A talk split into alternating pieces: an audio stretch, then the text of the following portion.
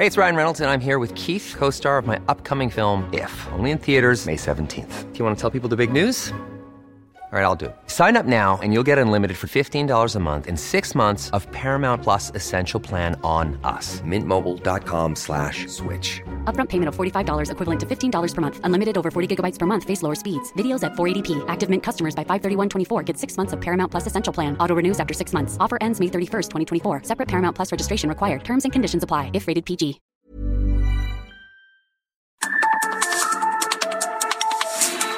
Norte a sur, las coordenadas de la información. Con Alejandro Cacho.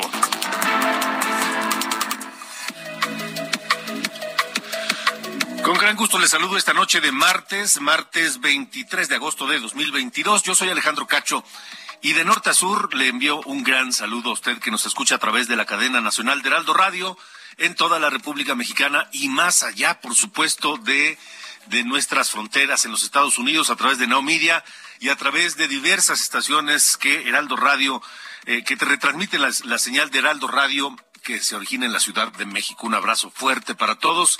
Gracias por permitirnos estar con ustedes. Gracias.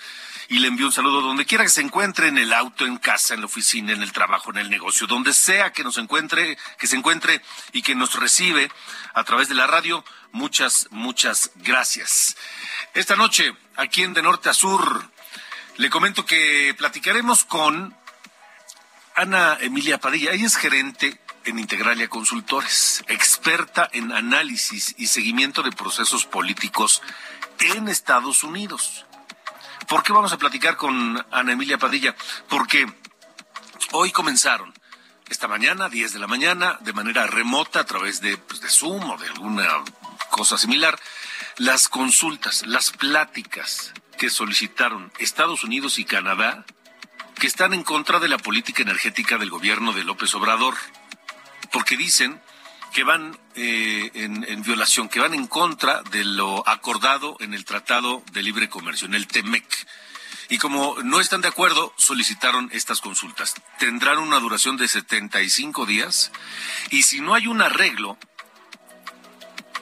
entonces entraremos a un panel, a un panel de controversias. Ese panel de controversias no es otra cosa más que, pues, este, un juicio un juicio en donde expertos en la materia imparciales que no tienen que ver con ninguno de los tres países, pero que los tres países aprobaron desde un inicio, van a decidir quién tiene la razón. Y si resulta que México efectivamente está violando el TEMEC, las consecuencias pueden ser muy graves, muy graves, de muchos miles de millones de dólares que nos van a afectar a usted y a mí, a todos, porque lo que van a hacer es cobrárselas de otra forma. Esas afectaciones que han sufrido, que dicen Estados Unidos y Canadá que están sufriendo por la política energética de México, las van a cobrar de otra manera. Por eso vamos a platicar con Emilia Padilla, Ana Emilia Padilla. Mientras, la secretaria de Economía, que es la encargada de resolver este asunto y de atender y resolver este asunto, Tatiana Cloutier, dice pues que no debe haber pánico, que no debe haber pavor, que no se deben crear escenarios catastróficos ante el inicio de esta ronda de consultas. No, no, estoy de acuerdo, no hay que caer en pánico, pero sí hay que ser conscientes de los escenarios posibles. Y ya le platiqué cuáles son. Bueno, en fin, vamos a hablar con Ana Emilia Padilla más adelante. Usted dirá, ¿y a mí qué? Si yo no tengo que ver nada con el tratado comercial, ni exporto nada, ni importo nada, pero sí nos va a afectar. Aunque usted no exporte nada, pues, pero todos, todos compramos algunos artículos de importación, ahí nos puede afectar. ¿En qué otra cosa nos puede afectar? En que, pues a lo mejor van a imponer aranceles a productos mexicanos y entonces eso va a afectar a la economía. Y eso puede subir los productos en México. ¿Y quién los va a pagar? Usted y yo. En fin, estaremos hablando de eso esta noche aquí de norte a sur. Se publicó esta tarde en el diario oficial de la Federación el decreto por el que se crea un organismo público descentralizado que se llama Litio para México, que es como, como Pemex como Petróleos Mexicanos, así Litio para México, que está bajo el manto de la Secretaría de Energía y que tendrá a su cargo la eh, programación presupuestaria y el control del gasto público para la explotación, exploración, beneficio y aprovechamiento del litio en el país. Hay que recordar que el litio es visto como eh, el nuevo petróleo o las nuevas gasolinas, dado la demanda que tiene ya en el mundo y que va a tener en el mundo eh, para la fabricación de baterías. El litio, así se le ve como el nuevo petróleo o la nueva gasolina.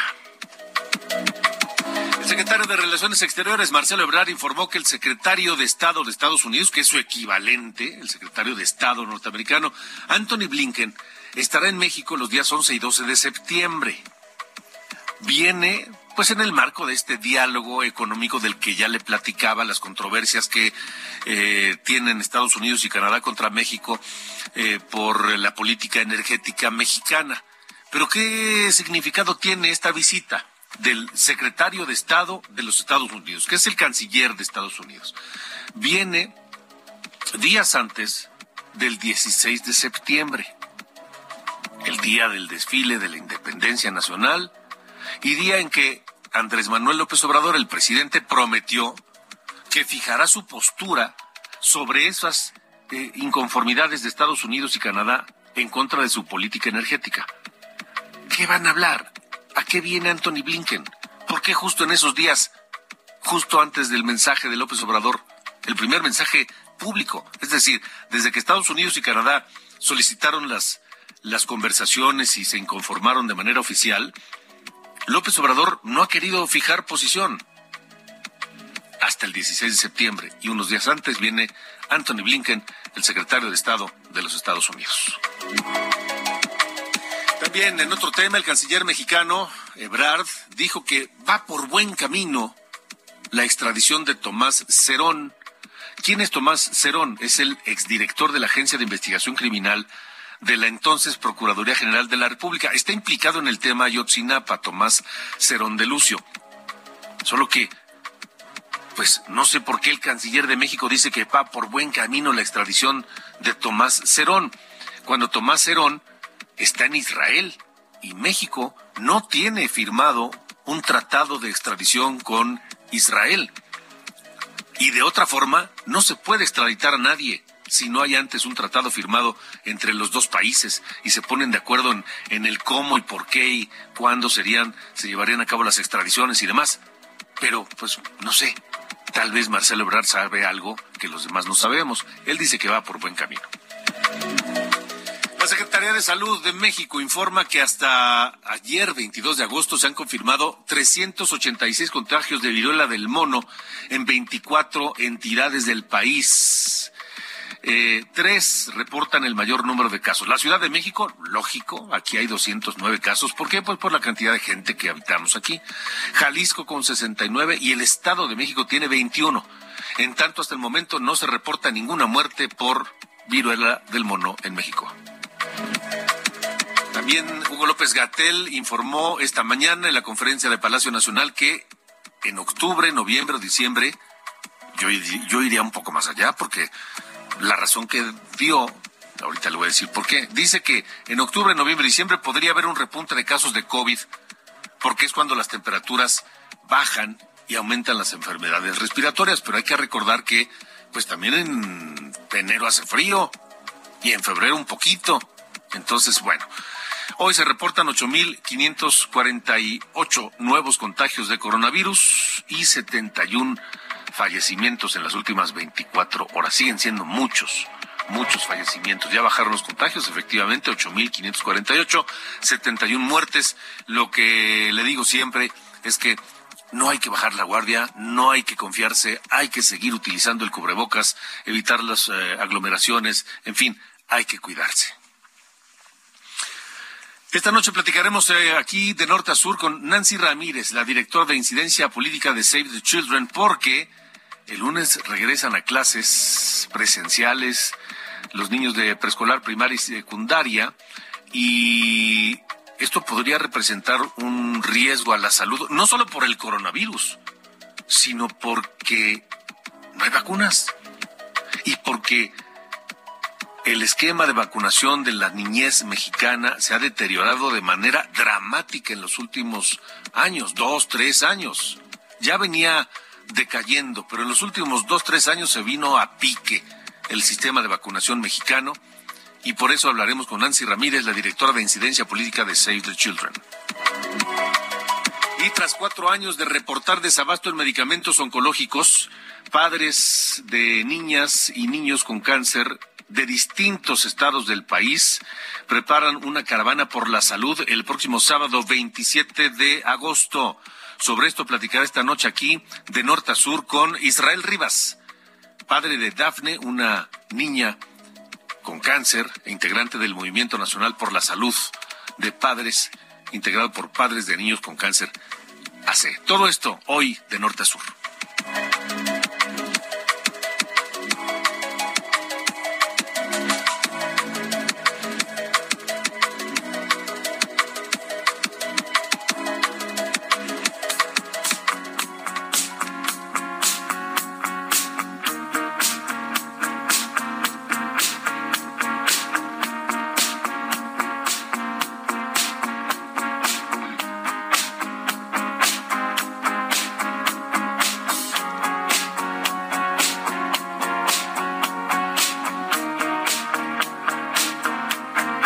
Ángel Arellano, ¿cómo estás? Buenas noches.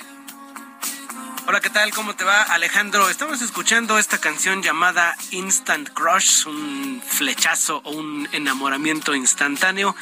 Es una canción del dúo francés Daft Punk, que hace apenas algunos años se desintegró.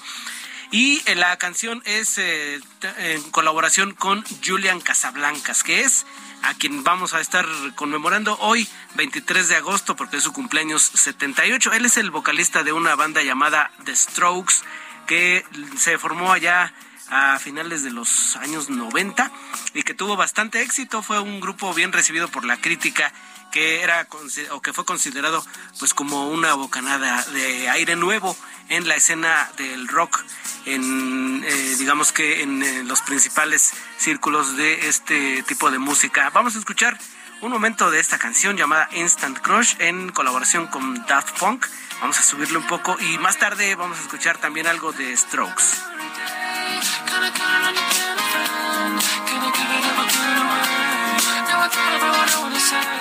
Una canción que actualmente sigue sonando en las estaciones de radio. Y también vamos a hablar un poco de The Who, Alejandro, porque es el, un aniversario más del que habría sido su cumpleaños de Kid Moon, el baterista que murió muy joven a los 32 años. Y pues cómo no, de una sobredosis, era un tipo bastante excéntrico. Le, le decían Kid el chiflado o Moon el chiflado, imagínate a los 32 años, muy joven. Imagínate. Sí, baterista de The Who. Así que así arrancamos en esta noche, Alejandro. Me parece muy bien. Gracias, Ángel. Gracias, buenas noches. Buenas noches.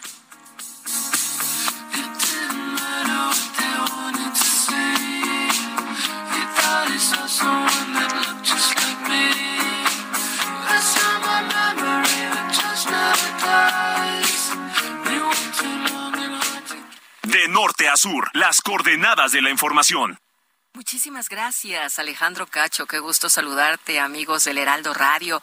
Pues les voy a platicar que solo en la Ciudad de México, un millón doscientas mil niñas y niños que estudian en escuelas públicas reciben mi beca para empezar. Aquí tus sueños crecen y el apoyo también, ya que a partir de septiembre el monto aumentará a 500 pesos en preescolar, 550 pesos para primaria y secundaria y 600 pesos en centros de atención múltiple. El apoyo para útiles y uniformes también aumenta. Así es que llegó el día de regresar a la escuela con todo. Gobierno de la Ciudad de México, ciudad innovadora y de derechos. Regresamos contigo a seguir escuchando más información. Gracias, Alejandro.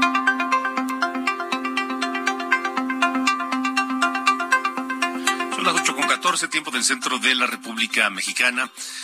Bueno, pues eh, comenzamos esta, esta, esta noche aquí de norte a sur platicando sobre el asunto que le comentaba yo hace un, hace un momento, precisamente que tiene que ver eh, aquí en, en esta noche de martes sobre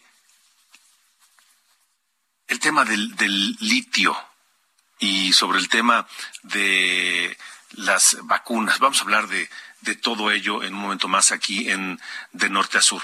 Pero antes eh, déjeme comentarle que en unos días más estará aquí Anthony Blinken hablando de visitando al presidente López Obrador y todo tiene que ver en el marco de eh, esta, este diferendo entre Estados Unidos, Canadá y México sobre la política económica de México. Ana Emilia Padilla es gerente en Integrale Consultores, experta en análisis y seguimiento de procesos políticos en Estados Unidos. Está con nosotros esta noche porque comenzaron ya las consultas entre los tres países para resolver este diferendo. Eh, Ana Lilia, Ana Emilia, ¿cómo estás? Te saludo y gracias por estar con nosotros. Buenas noches.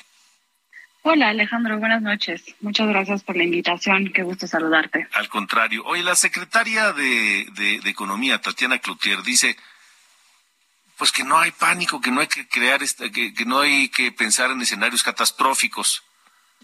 Pero pues tampoco son este temas menores estos que se van a discutir a partir de hoy. No, claro, con, con, el inicio del proceso de las consultas en el marco de, eh, del TEMEC, específicamente sobre la política energética de México, eh, como bien comenta, la intención no es eh, pues generar pánico, ni mucho menos, pero eso no quiere decir que por parte del gobierno mexicano debe no debe de haber un reconocimiento de pues la gravedad de las, de las disputas que hay con los principales socios comerciales, por cómo México ha modificado su política energética en los últimos años. Y aunque estamos de cara a un proceso institucional que está contemplado en el capítulo 31 del TEMEC, eh, y hay claridad sobre los plazos, sobre los tiempos y sobre qué se va a abordar en esta discusión técnica que se va a llevar a cabo en los próximos días, pues sí es, la realidad es que eh, México enfrenta por un lado, quejas por parte de sus dos principales socios comerciales, que son Estados Unidos y Canadá, que en caso de que no se solventen en esta primera etapa de consultas, pues podrían derivar en un panel de solución de controversias y más adelante inclusive en la imposición de aranceles o suspensión de beneficios para el país. Eh, Ana Miladinos, a ver, habrá quien nos escuche esta noche y que diga, bueno, pues a mí, a mí esto de las discusiones y la controversia y si aplican este sanciones a México, pues yo ni exporto, ni importo, ni a mí qué. Pero no es así. Claro, hay que entender que eh, mucho del crecimiento de México, de la recuperación económica que se ha dado en el último año, es gracias a esta plataforma que nos da el TEMEC, esta integración regional eh, con el comercio libre entre Estados Unidos, Canadá y México, que eh, también existe un, o sea, existe un mecanismo para atender estas disputas. Sin embargo, sí es importante enfatizar que aunque no, no seamos personas involucradas en el mercado exportador, importador o demás, si México llegara a eh, ser sujeto a aranceles por parte de, Estados Unidos o de Canadá, definitivamente afectaría a sectores productivos muy importantes en México, como son el sector automotriz, el sector agrícola, el sector eh, de electrodomésticos y demás, que en un entorno apenas de recuperación económica y de un alto grado de inflación, eh, empeoraría las, las expectativas económicas para el país en el corto y mediano plazo, afectando el bolsillo de los mexicanos en el día a día. Es decir, eh, ¿de qué manera afectaría al bolsillo de, no sé, de una ama de casa, de un médico, de un estudiante, de un eh, abogado? ¿De qué manera nos afectaría a los demás? Claro, en caso, eh, en esta primera etapa en donde se están llevando a cabo las consultas, no vemos una afectación económica inmediata para, eh, para los mexicanos, pero sí hay que darle un seguimiento muy puntual al proceso, porque en caso de que se llegaran a suspender algunos beneficios estipulados adentro del TEMEC, lo que veríamos por un lado es una afectación al empleo en estos sectores eh, productivos que son eh, sustento para muchas familias mexicanas, como es el caso del sector automotriz, del sector manufacturero, del sector este, em, de exportaciones y demás. Y por el otro lado, también un aumento en los precios de productos eh, provenientes del exterior.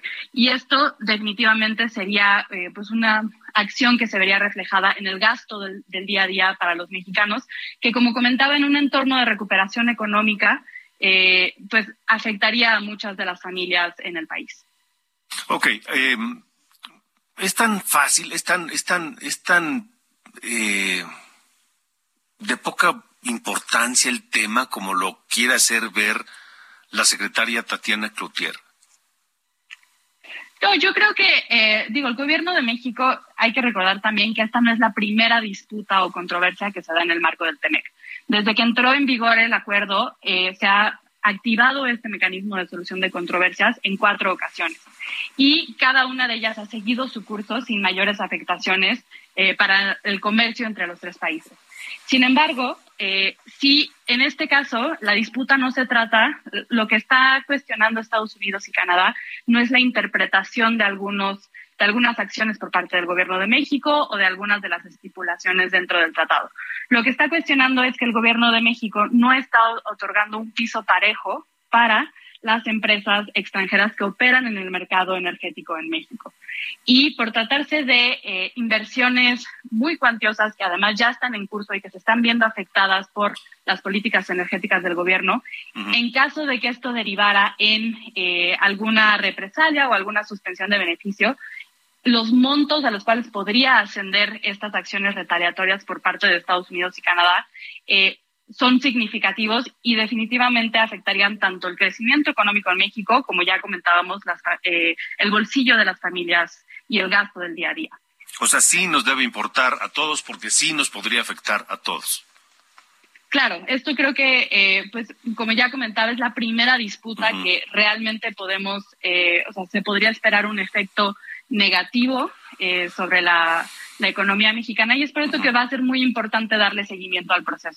Ahora, ah, Estamos platicando con Ana Emilia Padilla, gerente eh, en Integral de Consultores, experta en análisis y seguimiento de procesos políticos en Estados Unidos. Eh, por último, brevemente, por favor, eh, Ana Emilia, ¿qué pasaría si resulta que, que hay un planteamiento por parte del, del gobierno mexicano que va a ocurrir en el sentido de que somos soberanos y no vamos a ceder nuestra soberanía porque el petróleo es de México. Porque es el discurso que han, la narrativa que han estado manejando. Claro, esta postura tanto del presidente como del gobierno limita el margen de maniobra del equipo que va a estar negociando con sus contrapartes de Estados Unidos y de Canadá en este proceso de consultas. Y ante esta realidad que hoy es el posicionamiento oficial del gobierno, eh, lo que estaríamos viendo sería eventualmente la activación de un, de un panel eh, para la solución de controversias, donde probablemente el fallo emitido sería en contra de México. Y en ese caso, el gobierno eh, estaría entre la encrucijada de modificar el marco legal y regulatorio existente o ser sujeto a estos aranceles que ya comentábamos, que pues hundirían la recuperación económica y el crecimiento económico para los últimos dos años del sexenio, complicando eh, pues la sucesión presidencial y también la propuesta del gobierno de cara a las elecciones en 2024. Pero el tema, el tema es que no está a discusión la soberanía. Aunque el gobierno mexicano así lo quiera ver o así lo quiera hacer ver, esa no es la controversia, ese no es el, el asunto de, de, de fondo, ¿no? Claro, lo, eh, estipulado en el TEMEC y lo que dicen nuestros socios comerciales es que México, claro que es un país soberano con la libertad de modificar su constitución y de regular el mercado energético eh, del país.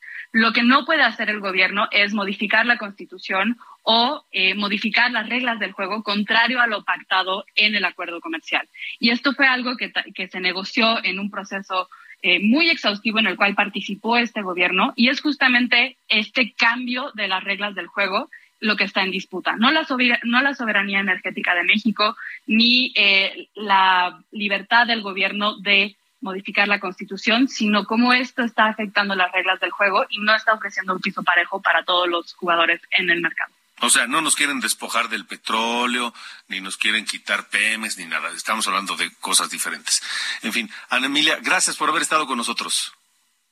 Gracias a ti, un saludo y muchísimas gracias por la invitación. Hasta luego, buena noche. 8 con 24. Vámonos a la pausa con este tema de The Strokes que salió como sencillo el 24 de julio de 2006. Ian Casablancas, cantante, líder de esta banda, cumple 44 años y escribió You Only Live Once. Nomás se, vive una vez. Vamos a una pausa y regresamos con más. ¿Qué hay de las vacunas y de los medicamentos para niños con cáncer? Estamos de norte a sur.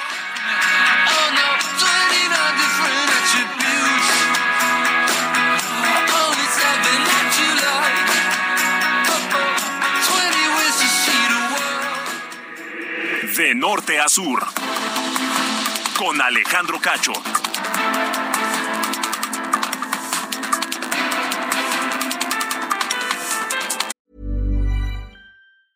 Hiring for your small business? If you're not looking for professionals on LinkedIn, you're looking in the wrong place. That's like looking for your car keys in a fish tank. LinkedIn helps you hire professionals you can't find anywhere else, even those who aren't actively searching for a new job but might be open to the perfect role. In a given month, over 70% of LinkedIn users don't even visit other leading job sites. So start looking in the right place. With LinkedIn, you can hire professionals like a professional. Post your free job on linkedin.com slash people today.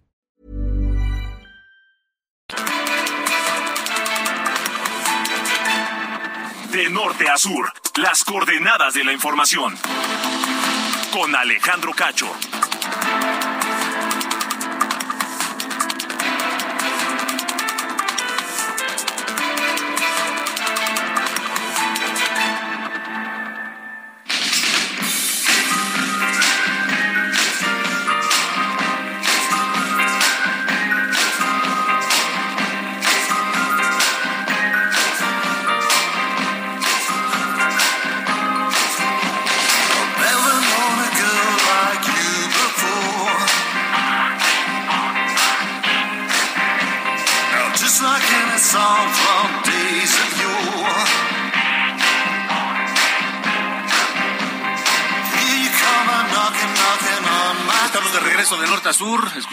A Edwin Collins con esta canción que se llama A Girl Like You, porque hoy cumple 63 años este hombre, músico, cantautor, productor eh, discográfico escocés, líder y vocalista del grupo Orange Juice, y escuchamos este tema, A Girl Like You.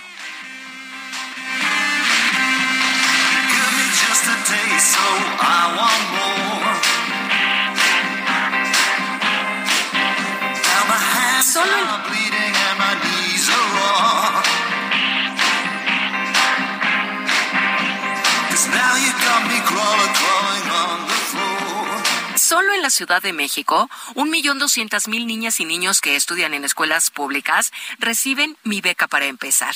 Aquí tus sueños crecen y el apoyo también, ya que a partir de septiembre el monto aumentará a 500 pesos en preescolar, 550 pesos para primaria y secundaria y 600 pesos en centros de atención múltiple. El apoyo para útiles y uniformes también aumenta. Así es que llegó el día de regresar a la escuela con todo. Gobierno de la Ciudad de México ciudad innovadora y de derechos. Regresamos contigo, Alejandro Cacho. Gracias, buena noche. De norte a sur, con Alejandro Cacho.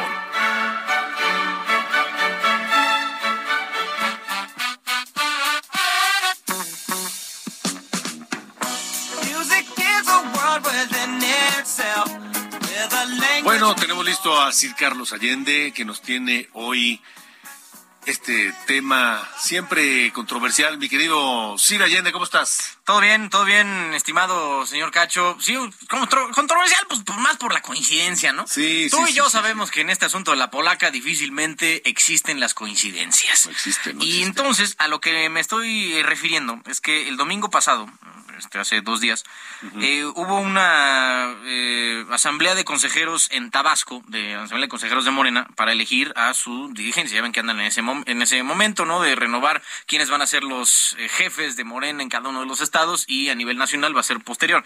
Pero bueno, aquí en Tabasco específicamente hay 60 personas que fueron elegidas como consejeros y consejeras, de los cuales el domingo fue su elección, ¿no? Para saber quién iba a ser el presidente, ¿no? A nivel estatal del partido. 28 de los 60 consejeros se salieron, o sea, casi la mitad se salieron y eh, en general este, estas 28 personas están eh, relacionadas o, identificadas con Javier May, ¿no? Parte del grupo de Javier May, hoy director de Fonatur y suspirante también a convertirse en eh, gobernador de su estado natal. Lo que pasó ahí fue que abandonaron y en una comida posterior dijeron que ellos iban a apoyar la candidatura de Claudia Sheinbaum. Esto digamos que no cayó muy bien en las gracias de otro quien va, que es un rival de ella para ver quién va a tener la, candidatura presidencial de Morena en el 24 y que resulta ser también fue gobernador, bueno, es gobernador con licencia de Tabasco, Adán Augusto López. La casualidad viene porque cuatro de estas personas eh, fueron eh, despedidos de sus cargos en el gobierno estatal de Tabasco a los dos días de decir que ellos apoyaban a Claudia Sheinbaum, rival del otrora gobernador de Tabasco. Entonces, digo, por decirlo menos, suena curioso la coincidencia entre las declaraciones hechas eh, a favor de una de la rival política de quien eh, resultó electo en 2018 para gobernar como para gobernar Tabasco y el resultado ahora eh, finado del tema laboral de estas cuatro personas que estaban en la Secretaría de Energía, Dirección de eh, Desarrollo Social del Instituto de la Vivienda y de la Coordinación Estatal para la Regulación de la Tierra. Fueron cuatro personas de las 28 que fueron despedidas del gobierno estatal por eh, bueno, más bien, no, no, tenemos claro si fue esa la razón, pero da la coincidencia de que fue dos días después de haber eh, expresado el apoyo a la rival política del gobernador con licencia de Tabasco. No existen las coincidencias, mi ah, querido Ya como estas cosas tan, tan tremendas. Y en política menos. Exacto. Entonces, pues mira, en esas andamos. Muy bien, muy bien. De acuerdo, pues a ver, a ver en qué queda el tema, porque no, no supongo que no se va a quedar así. No, y faltan 650 días para la elección, ¿no? Menos. vamos a ver, vamos a ver. Real. Muy bien, muchas gracias. Nada, fuerte abrazo.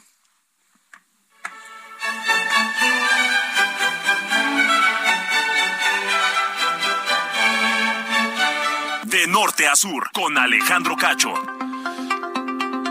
De acuerdo con los resultados de la encuesta nacional de salud y nutrición, escuche bien el dato, en 2018, 2018, solo el 19.9% de niños y niñas de un año de edad tenía su esquema de vacunación básico completo, que contempla la vacuna BCG, la vacuna contra la tuberculosis, contra la hepatitis B, la triple viral, la vacuna contra el sarampión, la de rubiola y otras más.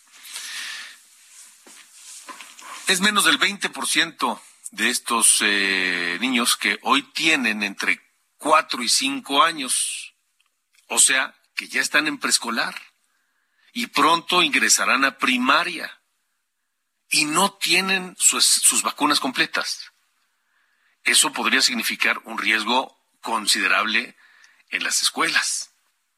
Ahora, niñas y niños de 5 a 11 años regresarían ya a clases presenciales con esquemas incompletos de vacunación contra COVID, por ejemplo, porque solamente el 40% de estos niños de 5 a 11 años han recibido una dosis ante la necesidad de Hugo López Gatel y del gobierno y demás.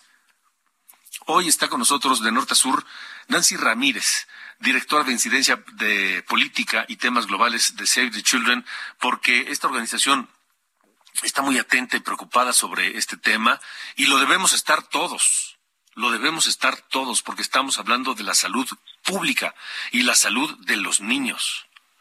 Y una, algunas de estas enfermedades pueden marcar la vida de los niños para el resto de sus días. Nancy, ¿cómo te va? Buenas noches. Hola Alejandro, muy buenas noches. Qué gusto saludarte a ti y a tu auditorio. Igualmente. Bueno, se ha dicho ya en varias ocasiones que, pues que no hay vacunas ¿Qué está pasando? ¿Se ha logrado algo? ¿El gobierno hace como que no oye o ya está prestando atención al tema? ¿Qué está pasando? Bueno, Alejandro, efectivamente, eh, recordar que justo la encuesta nacional de salud y nutrición que se publicó recientemente y que se levantó en 2021 nos recuerda la gravedad del tema, eh, porque las niñas y niños de un año de edad no están completando sus esquemas de vacunación y como bien decías, esto finalmente representa un riesgo para su salud, para sus propias vidas, porque eh, se están perdiendo de tener vacunas que protegen contra diversas enfermedades eh, infecciosas respiratorias, eh, intestinales, etcétera, que, bueno, digamos, podrían incluso pues costarles la vida o tener secuelas por el resto de sus vidas. Entonces, es muy importante recordarle a la ciudadanía que en este regreso a clases necesitan revisar los esquemas de vacunación de las niñas y los niños para garantizar que tengan todas las vacunas del esquema básico aplicadas. Si eso no es así, tienen que acudir a las unidades de salud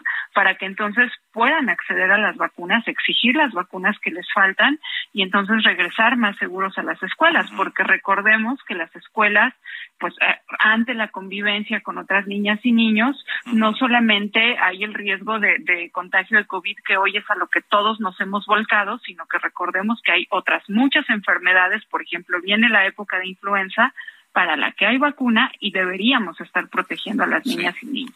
Pero ¿qué pasa, Nancy, con, eh, con las vacunas que no existen, que no hay, que no hay disponibilidad? Los padres pueden llevar a sus hijos a los centros de vacunación, pero pues no hay vacunas.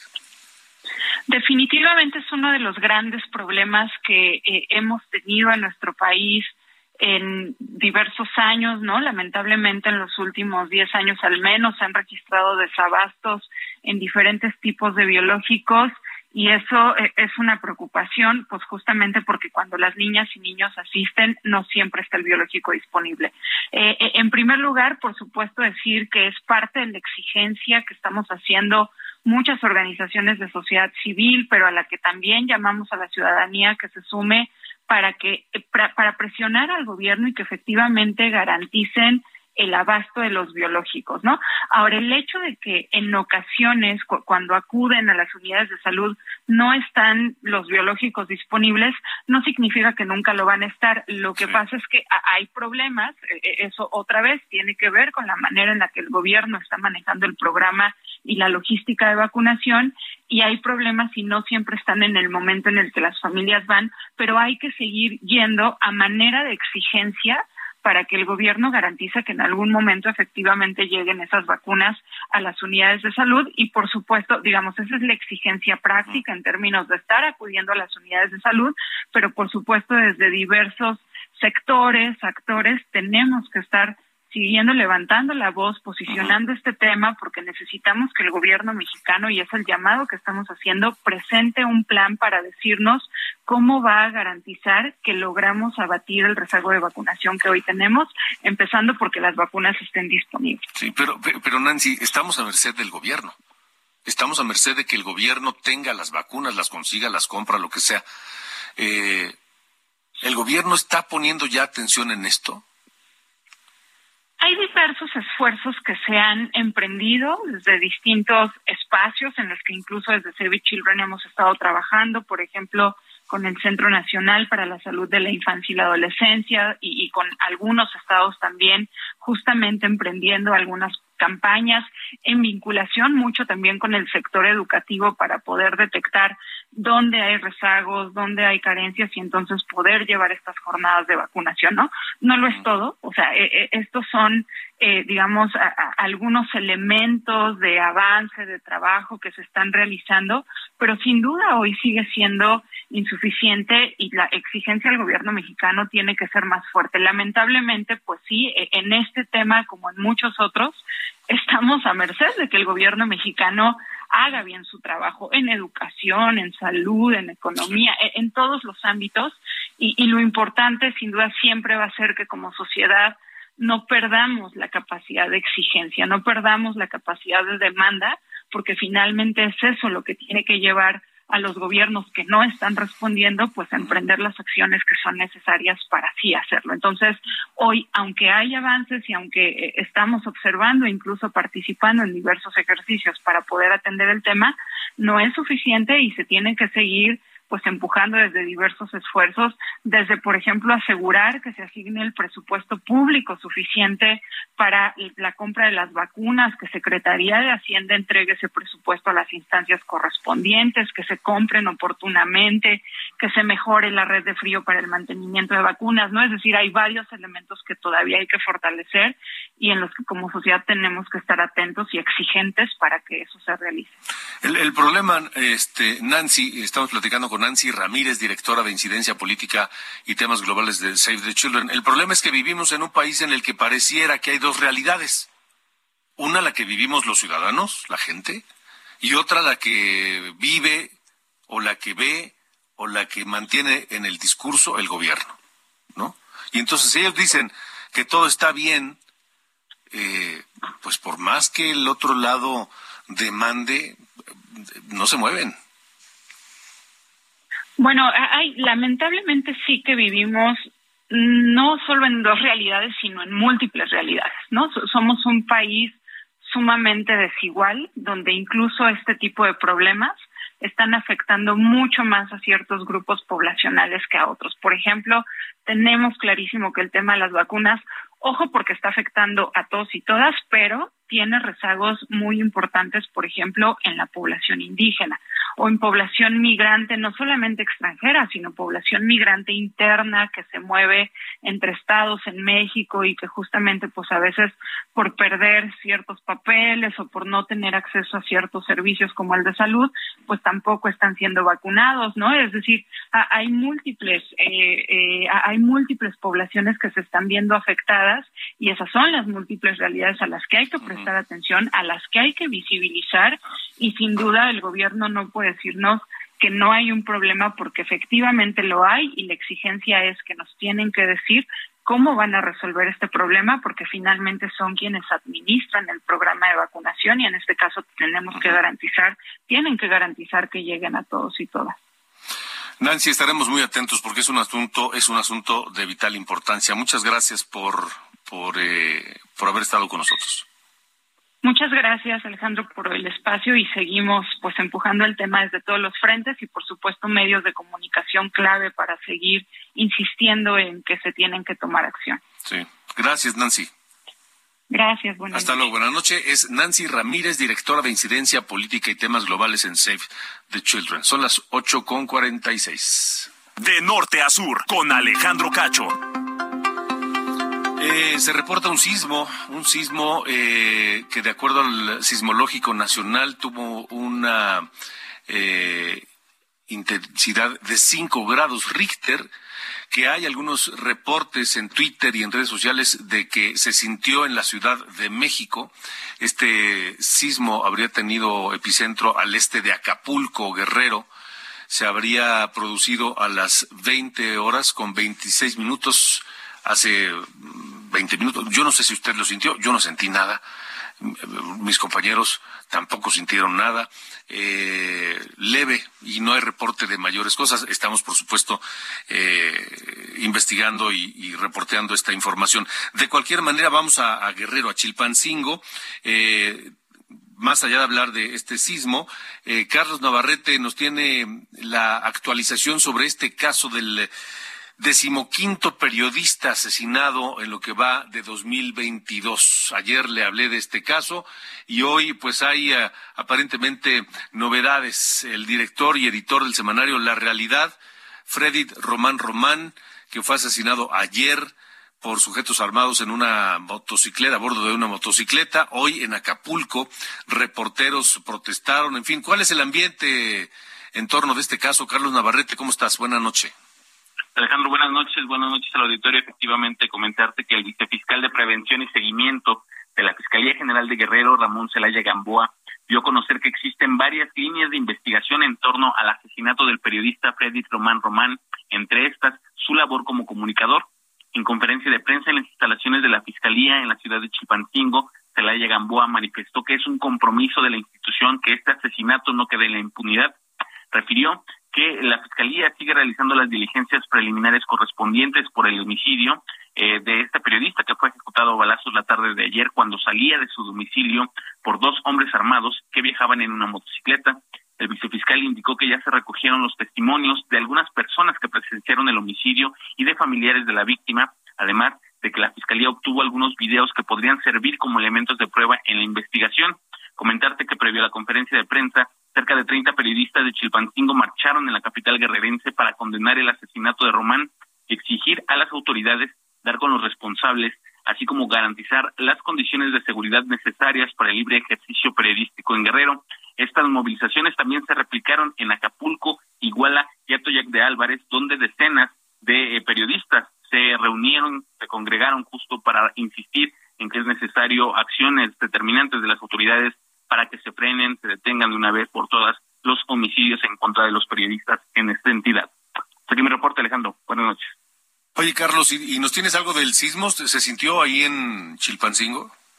Sí, sí se sintió, fue un sismo muy ligero, de acuerdo con la última actualización del Sismológico Nacional, la magnitud fue de 4.7 grados, eh, se registró el epicentro al sureste de Acapulco y hasta este momento las autoridades no, no reportan ninguna afectación, hemos estado monitoreando las redes sociales, tampoco los usuarios reportan incidentes, pero vamos a estar atentos en caso de que hubiera necesidad de ampliar información. De acuerdo, muy bien, Carlos Navarrete, gracias. Buenas noches. Hasta luego, buenas noches, 8 con 49. De norte a sur, con Alejandro Cacho. Le comento que según datos del Secretariado Ejecutivo del Sistema Nacional de Seguridad Pública, en San Luis Potosí disminuyeron los principales delitos en lo que va de este año 2022. El homicidio doloso bajó 12%, el secuestro bajó 20%, el robo al transporte 51%, el feminicidio bajó 62%, el robo a vehículos 27%, a transeúntes 20%, eh, robos a negocios también bajó 12% y a casa habitación 11% a la baja allá en San Luis Potosí. Los principales delitos eh, en el último mes a la baja en San Luis Potosí, de acuerdo a datos del Secretariado Ejecutivo del Sistema Nacional de Seguridad Pública. Antes de irnos, son las ocho con cincuenta, diez minutos para las nueve. Eh, le comento que el Partido Acción Nacional del Estado de México, el PAN, va a convocar a su Consejo Estatal para autorizar, para darle luz verde a la posible alianza en las elecciones del Estado de México, la alianza con el PRI y con el PRD. El PAN, ayer en el Estado de México, en, eh, en sesión y de forma democrática, se reunirá para autorizar o no a su presidente, Anuar Azar Figueroa, a entablar mesas políticas con otros partidos para explorar la posibilidad de conformar una coalición electoral para la elección de gobernador el próximo año, 2023 allá en el Estado de México. Durante una reunión realizada este martes entre Enrique Vargas del Villar, el candidato propuesto, el, nombre que pone sobre la mesa el PAN para ser su candidato a gobernador, y Anuar Azar, quien es el presidente del PAN en el Estado de México, eh, acordaron citar al Consejo Estatal para que apruebe o no, le digo, la coalición electoral. El PAN mexiquense aseguró que se encuentra muy sólido, unido y en una sola ruta de desarrollo para el Estado de México, como se demostró el pasado domingo durante el evento realizado en Toluca, donde pues eh, estuvieron presentes los principales liderazgos estatales y nacionales del Partido Acción Nacional, así como militantes de, de también el Blanquiazul y simpatizantes de Enrique Vargas del Villar quien es actualmente el coordinador de los diputados locales del PAN en el Congreso del Estado de México, pero que, como le dije, es el, nombre, el hombre propuesto por eh, Marco Cortés, el presidente del PAN, para ser su candidato a gobernador. ¿Qué va a pasar ahora? ¿Qué va a ocurrir? Porque eh, pues se tiene que definir si se conforma la alianza, la coalición opositora entre PAN, PRD y PRI. El PAN dice, yo tengo a Enrique Vargas y él propongo que él sea el candidato. El PRD dice, yo tengo a Omar Ortega, yo propongo que Omar Ortega sea el candidato. El PRI no ha dicho nada. Hay que recordar que el PRI gobierna actualmente el Estado de México, se barajan varios nombres, principalmente mujeres, que serían las propuestas de Alfredo del Mazo para la candidatura a gobernador del próximo año, pero habrá que esperar habrá que esperar a que el PRI se defina. Y de acuerdo a los a la costumbre priista, y vaya que en el Estado de México hay un rancio priismo, no va a pasar nada hasta que el gobernador no lo decida. ¿Y cuándo lo va a decidir? Pues una vez que presente su informe de gobierno, que será los primeros días de septiembre. Así que antes de eso, difícilmente podría haber un pronunciamiento del Partido Revolucionario Institucional sobre quién será su candidata para gobernar el Estado de México, para la elección del próximo año. Vamos a esperar a ver qué pasa. Nos vamos esta noche. Gracias por habernos acompañado, pero nos vamos con The Who. The Real Me.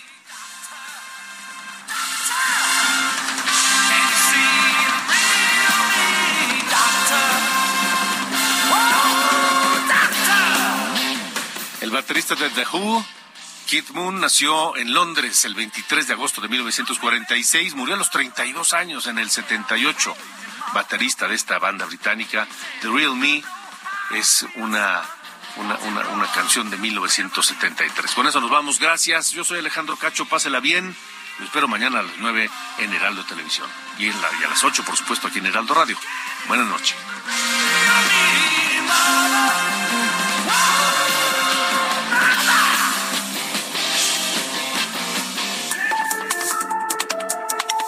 Esto fue De Norte a Sur, las coordenadas de la información. Con Alejandro Cacho.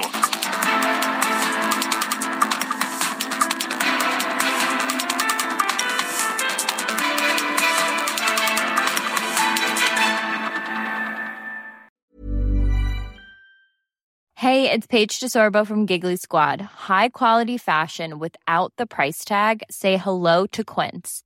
I'm snagging high-end essentials like cozy cashmere sweaters, sleek leather jackets, fine jewelry, and so much more. With Quince being 50 to 80% less than similar brands.